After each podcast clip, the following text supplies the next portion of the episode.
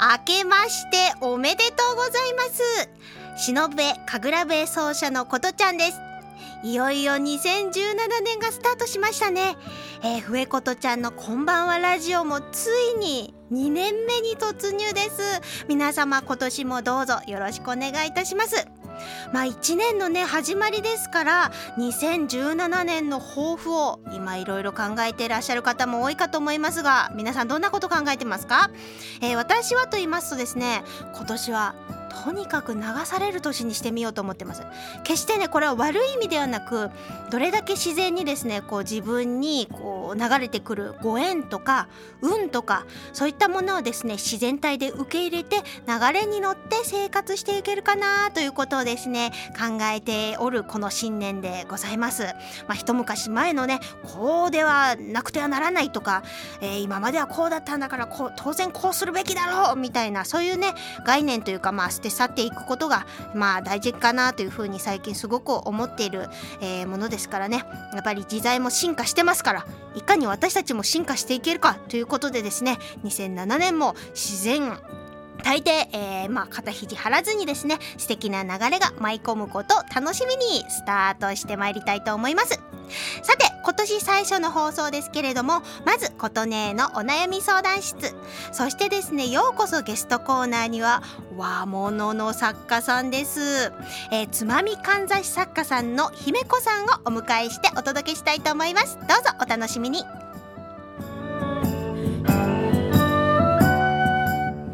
この番組は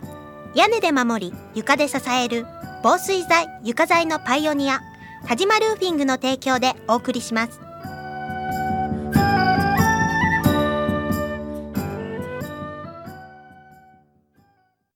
日々の練習楽器のケア。これは私たちミュージシャンが美しい音楽を奏でるために欠かせないもの。雨漏りしない屋根。足元を支えてくれる床。これは私たちが生活するのに欠かせないもの。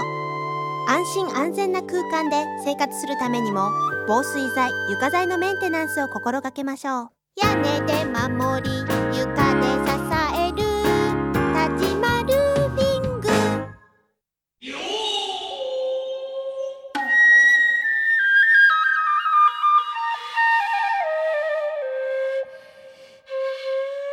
琴音のお悩み相談室。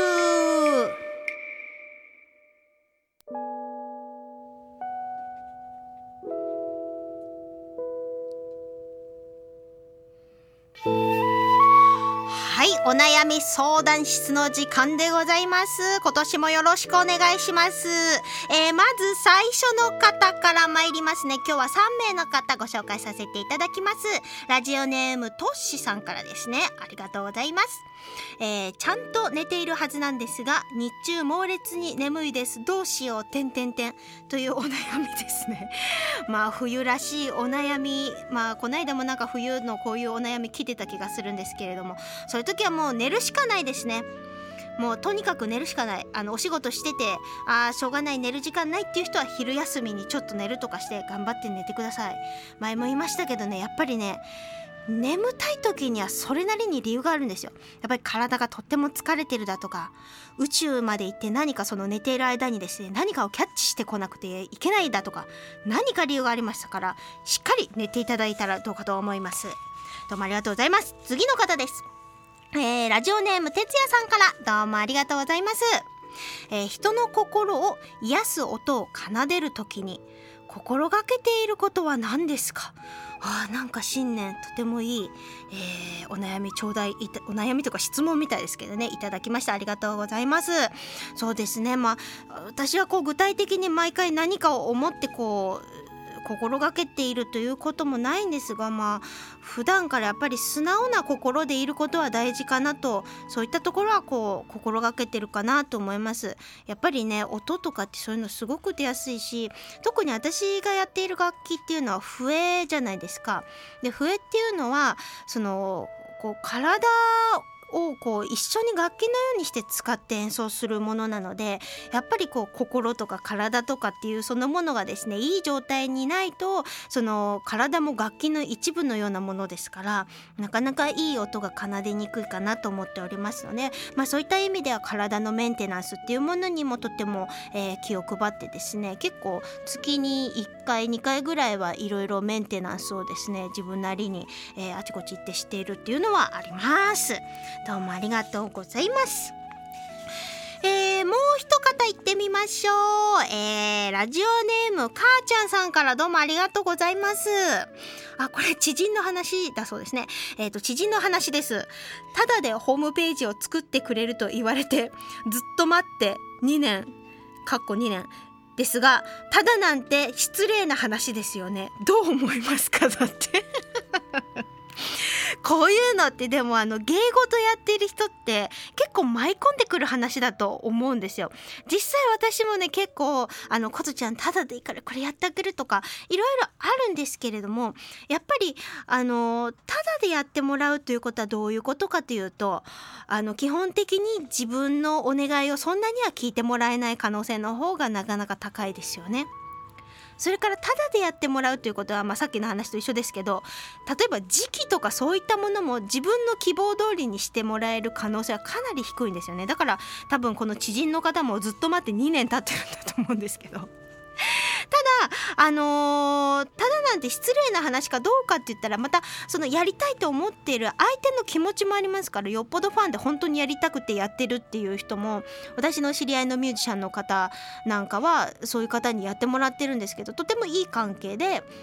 それで作ってる人もすごく誇りに思ってるしまたそのやってもらってる人も、まあ、感謝してるっていう関係。でそれはそれですごくいいと思うんですよね。だからあのやっぱりやってもらうんだとしたらそれなりに感謝の気持ちなり、えそういったものを何かしらの形でこう表すことを忘れない。そしてまあその代わりただということはいろいろオーダーはできないから仕方ない。まあそれが嫌だったらやっぱりお金を払ってどこか頼んでえ自分の納得もするものを納得する時期に作ってもらうということになるのではないでしょうかね。はい。そんな感じでぜひこれ知人の方にもね相談乗って差し上げてください。悩んでいますよね。2年も待たされてたらね。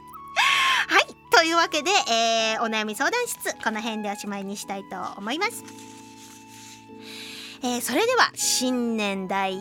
曲目の曲はですね私の昨年出したアルバム「エボリューション」の中にボーナストラックで入れている「ザレ」です。えこの曲はですね私が幼稚園の先生をしていた時え子供たちと一緒に遊んでいてこうワイワイ楽しかったなというそんな気持ちをですね、え表現した曲です。それでは「ザレ」お聴きください。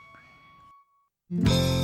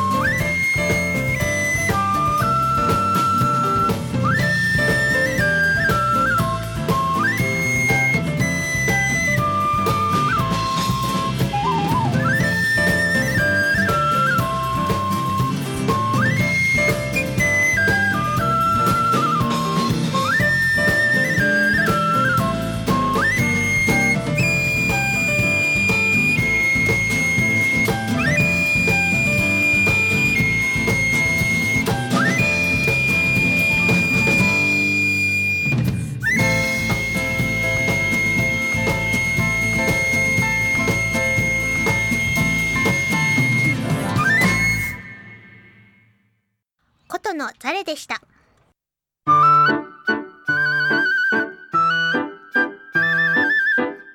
うこそゲストコーナー。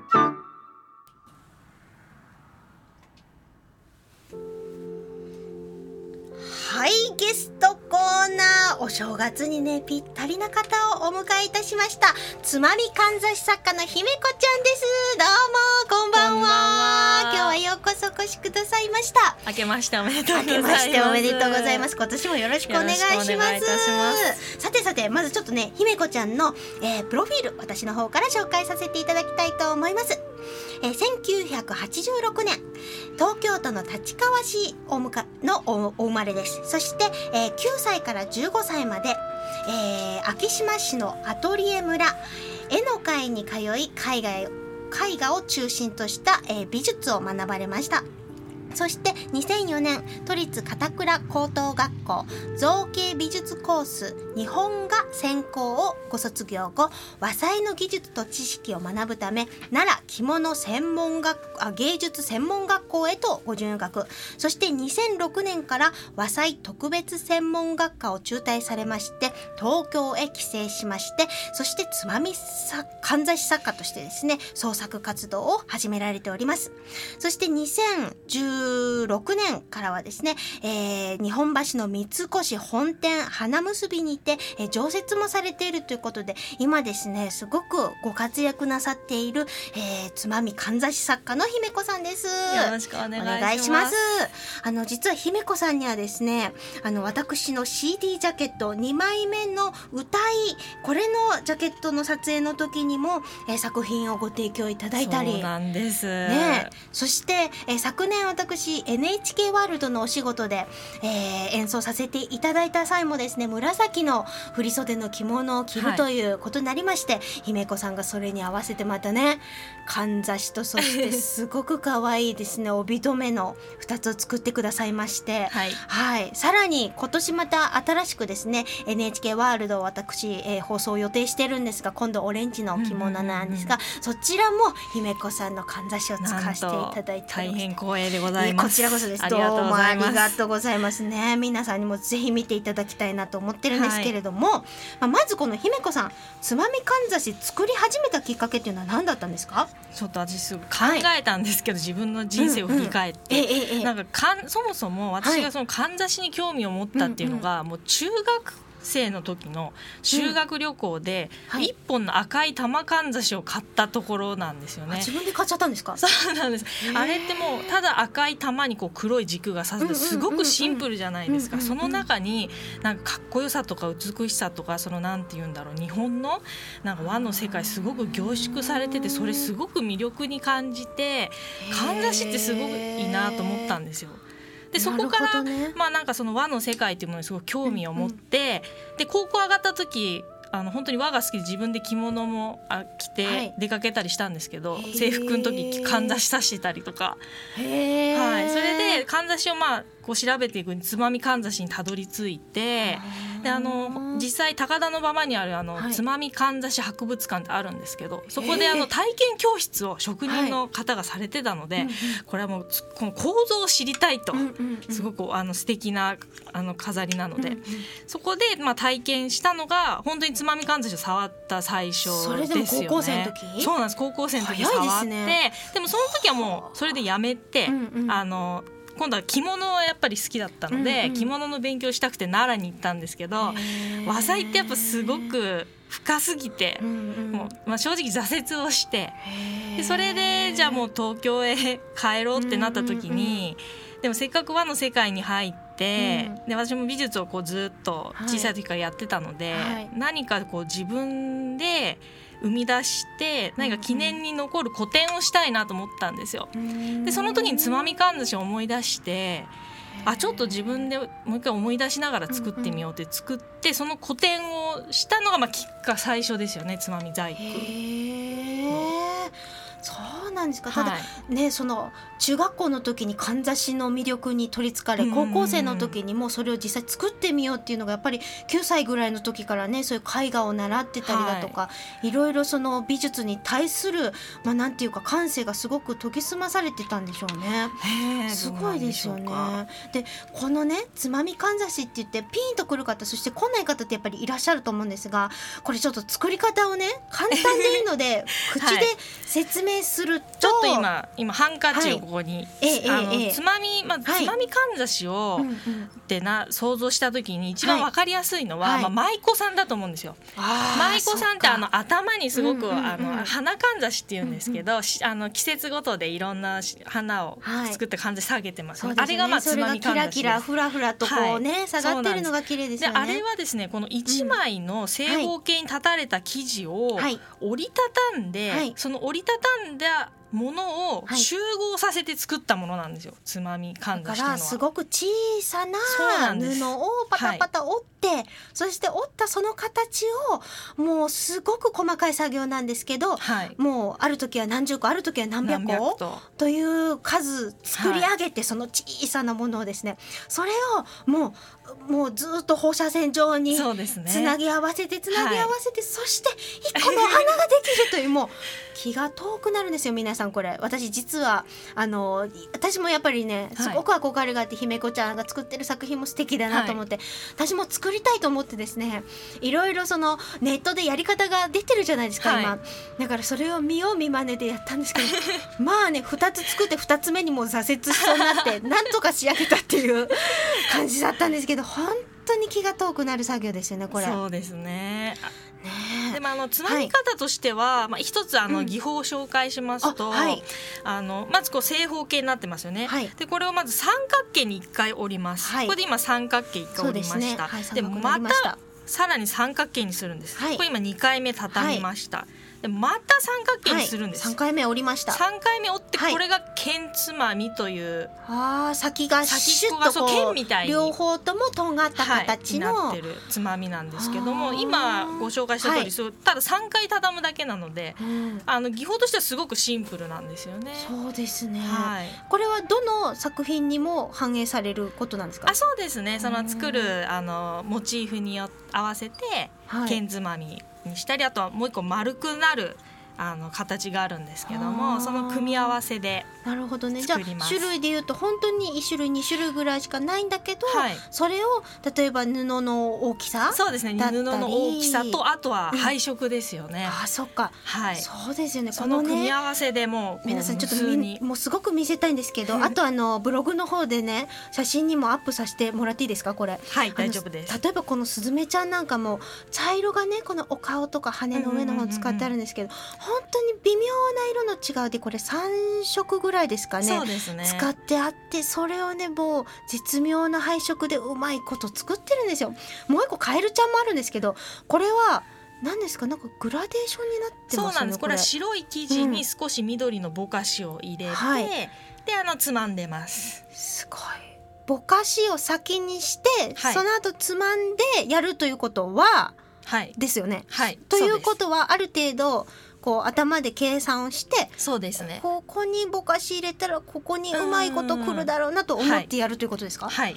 あこれ頭も使いますね。そうですね。頭も使います。うん何せこのバランスが大事ですよね。あそっか、はいそうですねこのカエルの頭でかちになってもいけないし、はいお尻がでかすぎてもいけないし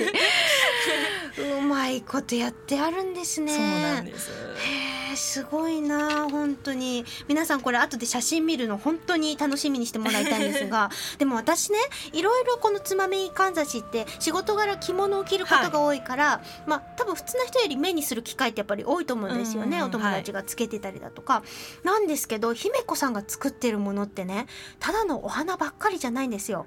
本当に今言ったようなスズメであったりカエルあと私猫も見た時もうすごいキュンとしちゃったんですけどですとかはい。本当にえどうしてこんなつまみかんざしを思いつくんだろうっていうようなね、ところがやっぱり姫子さんのそのかんざしのまたもう一つの素晴らしい魅力だと思うんですけれどもそういうのはどういうところからアイディアというかなんか得るんですかね？あのまあやはりつまみ、うん細工つまみかんざしというと、もうイコールお花っていうイメージがすごくあの確かに。あるじゃないですか。確かにでね、私自身、基本的にこう作る時に自分自身がつけたいものをやっぱり作ろうと思ってるんですね。うんなの、でそうすると私はどちらかというとお花よりも何か生き物の方が好きなんですよ。なのであのーお花以外でも何かそういう動物作れないかなと思って、そこからあそうですか。いろいろこう広げていったらあなんかいろいろできるじゃないかと思って。いや私ね、はい。以前あのドンペリニョンのお仕事で着物を着た時、三種類ぐらい姫子さんのそのつまみかんざしをあの時もつけさせていただいてたんですけど、その中の一つがはい、うちわだったんですよ。ああうちありましたね。まさかつまみかんざしでうちわができるって皆さんどういうことかちょっと想像つきます本当にすごいなと思って。でそのうちわにこう垂れてるね柳のようなこう垂れているのが何本かバーッと下がっててですねあれはすごく私あの印象的だったしうんあの写真もすごく綺麗に残ってるんですけどあの見るたびにですねこれは良かったなって 思うんごですよね。ざい。や本当すごいですよね。うんやっぱり普段自分が好きなものそして自分が身につけたいものそういったところからアイデアとかっていうものがどんどん湧き出てきてるといそう形なんですね。まあこうして今いろいろお話伺ったんですけれどもやっぱり今日本のそういう伝統もののブームと、もうブームで済ませたくないんですけどやっぱり皆さんが非常に今興味を持っているということがあって、それこそ和楽器にしてもやっぱりすごく注目度が今どんどん上がってきている中でやっぱり姫子さんがですね今後どんな風な作家さんになっていきたいとかもっとこんな作品作っていきたいなとかなんか構想とかあればぜひ聞いてみたいです。そうですね。私今まだ頭の中で漠然と考えてるだけなんですけど、絵本を作りたいんです。つまみ細工で。面白いそね素敵じゃないですか。なんか作品集ですとか、あのそういうハウトゥー本作り方の本っていうのはもちろん素晴らしいですし、あの本なので残るものじゃないですか、でもなんかそれだけじゃなくて、れ。うんなんか今後子どもたちにこう伝えていけるような、そういう素敵なあのお話と考えてあの絵本として残したいんですよね。すごく素敵ですね。へえ何かもう姫子さんの話聞いてると私もワクワクしてきちゃって何か今後もまたコラボできることがあれば。ね本当ですね。ぜね、ひぜひぜひお願いしますはいという感じでございます。まあ、あっという間に時間が過ぎてしまいまして、は、はいいようこそゲストコーナー、この辺でおしまいにしたいと思います。姫子さん、ありがとうござあいまりがとうござす。いました。それでは、えー姫子さんがジャケットの撮影用に作ってくださったそのかんざしもすごく思い出に残っている歌いの中から、えー、焚き火お聴きください。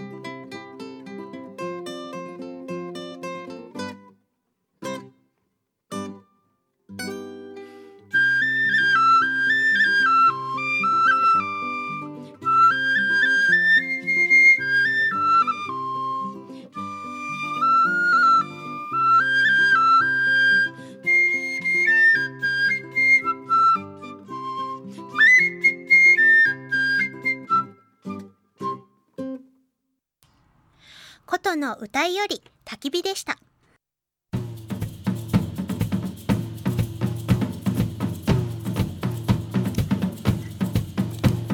はい、早いものでもう終わりのお時間が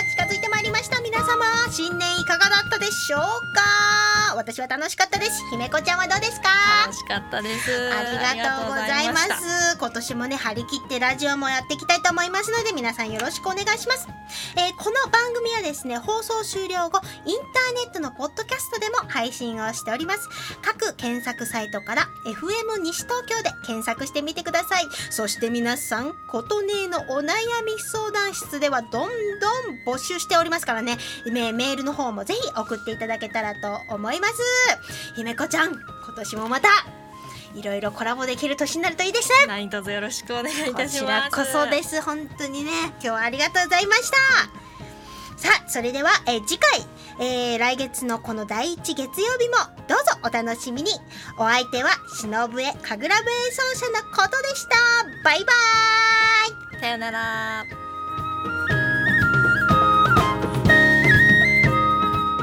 この番組は屋根で守り床で支える防水材床材のパイオニア田島ルーフィングの提供でお送りしました。